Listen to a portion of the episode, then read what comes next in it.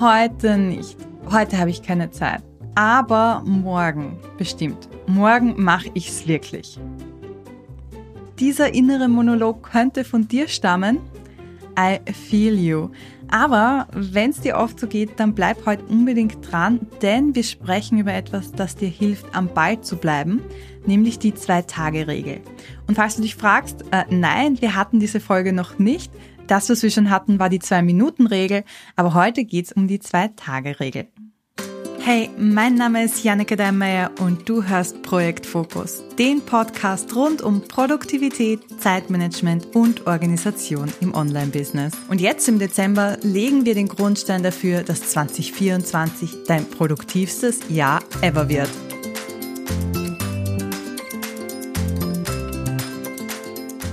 Ich hoffe, die Verwirrung ist jetzt nicht perfekt. Bei der Zwei-Minuten-Regel, die wir vor einiger Zeit hatten, ging es darum zu schauen, ob Aufgaben schnell erledigt werden können, die dann sofort zu machen. Bei der Zwei-Tage-Regel geht es um etwas anderes. Die ist nämlich dann besonders nützlich, wenn es darum geht, neue Gewohnheiten zu etablieren oder an ja, bestehenden Zielen dran zu bleiben und daran zu arbeiten. Und genau das ist ja eigentlich unser Ziel mit oder nach diesem Adventkalender, dass wir Techniken in unseren Alltag einbauen und zur Routine machen, die uns helfen, produktiver und effektiver zu arbeiten. Was ist jetzt die Grundidee von der Zwei-Tage-Regel? Eigentlich ist ganz einfach, nämlich erlaube dir niemals eine bestimmte Aktivität mehr als zwei Tage hintereinander auszulassen. Es ist eine Tatsache, dass Konsistenz der Schlüssel zur Bildung neuer Gewohnheiten ist. Das heißt, wenn du etwas zur Gewohnheit machen möchtest, wenn du es dir antrainieren möchtest, dann musst du es immer wieder machen. Am besten jeden Tag natürlich. Aber es ist normal und menschlich, dass wir mal einen Tag verpassen aufgrund von unvorhergesehenen Umständen, weil wir zu müde sind, weil wir einfach gerade nicht motiviert sind und uns einfach gar nicht aufraffen können. Aber wenn du die Zwei-Tage-Regel befolgst, dann stellst du sicher, dass diese Ausnahmen eben nur Ausnahmen sind und nicht zur Norm werden. Indem du verhinderst, dass du mehr als zwei Tage hintereinander pausierst, hältst du den Schwung aufrecht sozusagen und vermeidest längere Unterbrechungen.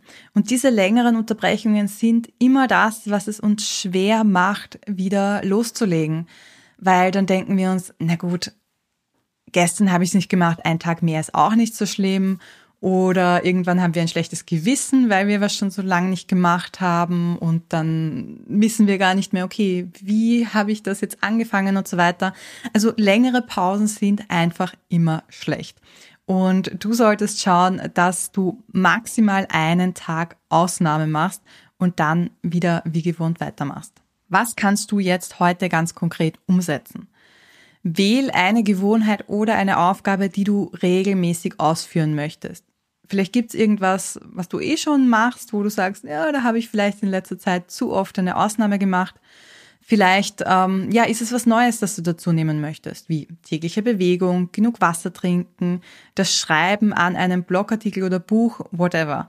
Du hast ja in den letzten Tagen eh schon ein paar Anregungen auch bekommen, da ist sicher was dabei. Und wenn du etwas ausgewählt hast, dann verpflichte dich auch dazu, sie nicht mehr als zwei Tage hintereinander auszulassen. Wenn du einen Tag verpasst, ist das vollkommen in Ordnung, aber stell sicher, dass du am nächsten Tag wieder dabei bist. Und um das besser zu verfolgen und nicht aus dem Blick zu verlieren, kannst du dir natürlich auch wieder äh, Hilfe von Tools holen. Du kannst es entweder in deinem Kalender eintragen oder äh, es gibt auch so ähm, ja, Gewohnheits-Apps. Ich verwende eine App, die heißt Better You. Die äh, verlinke ich dir in den Show Notes auch, aber in Wirklichkeit ist es ganz egal, was für eine App du nutzt. Es gibt wirklich, wirklich viele. und da kannst du dann eben immer abhaken, ob du etwas gemacht hast oder nicht und siehst auch, wann du deine Ausnahmen gemacht hast. Du kannst das auch in deinem Projektmanagement-Tool zum Beispiel verfolgen. Ich würde das jetzt nicht mit allen Sachen machen. Also wenn du dir vornimmst, Vitamine zu nehmen, würde ich das jetzt nicht unbedingt ins Projektmanagement-Tool eintragen. Aber wenn es sowas ist wie jeden Tag äh, ins äh, eine Story posten zum Beispiel auf Instagram, dann könntest du dir das eintragen. Und äh, bei Asana, dem Tool, das ich verwende, ist es so schön, weil ich dort immer die Aufgaben angezeigt bekomme, die ich erledigt habe. Das heißt, ich sehe zu jedem Zeitpunkt, ob ich meinen Streak, also meine Folge unterbrochen habe oder nicht. Aber wie gesagt, um das Tool an sich geht es gar nicht. Und es geht übrigens auch nicht darum, die Aufgabe dann perfekt zu erledigen. Also wenn dein Ziel zum Beispiel Bewegung ist, dann heißt es nicht, dass du jeden Tag 10 Kilometer laufen musst, sondern auch ein Spaziergang ist Bewegung. Oder wenn du jetzt eben als Ziel hast, Stories zu posten, heißt es das nicht, dass du dann jeden Tag zehn Stories posten musst und das dreimal am Tag, sondern es genügt auch einfach mal ein Foto zu machen, irgendwas dazu zu schreiben und das Story zu posten. Also wichtiger ist, dass du eine Balance findest, die es dir möglich macht, dran zu bleiben, ohne dass du so überfordert bist, dass du mit dieser Gewohnheit wieder aufhörst. Eine Routine, die ich auf jeden Fall empfehlen kann, falls du noch auf der Suche bist, ist, dass du jeden Morgen in dein Projektmanagement-Tool hineinschaust und dort gleich als erstes deine Aufgaben checkst und ähm, ja, deine Eat the Frog-Aufgabe vielleicht dort hinausliest. Wenn du noch kein Projektmanagement-Tool hast oder wenn das bei dir noch ganz leer ist, dann komm gern zu meinen drei Workshops im Jänner. Dort zeige ich dir, wie du mit Hilfe von Asana fokussiert arbeiten kannst und an deinen Zielen dranbleibst.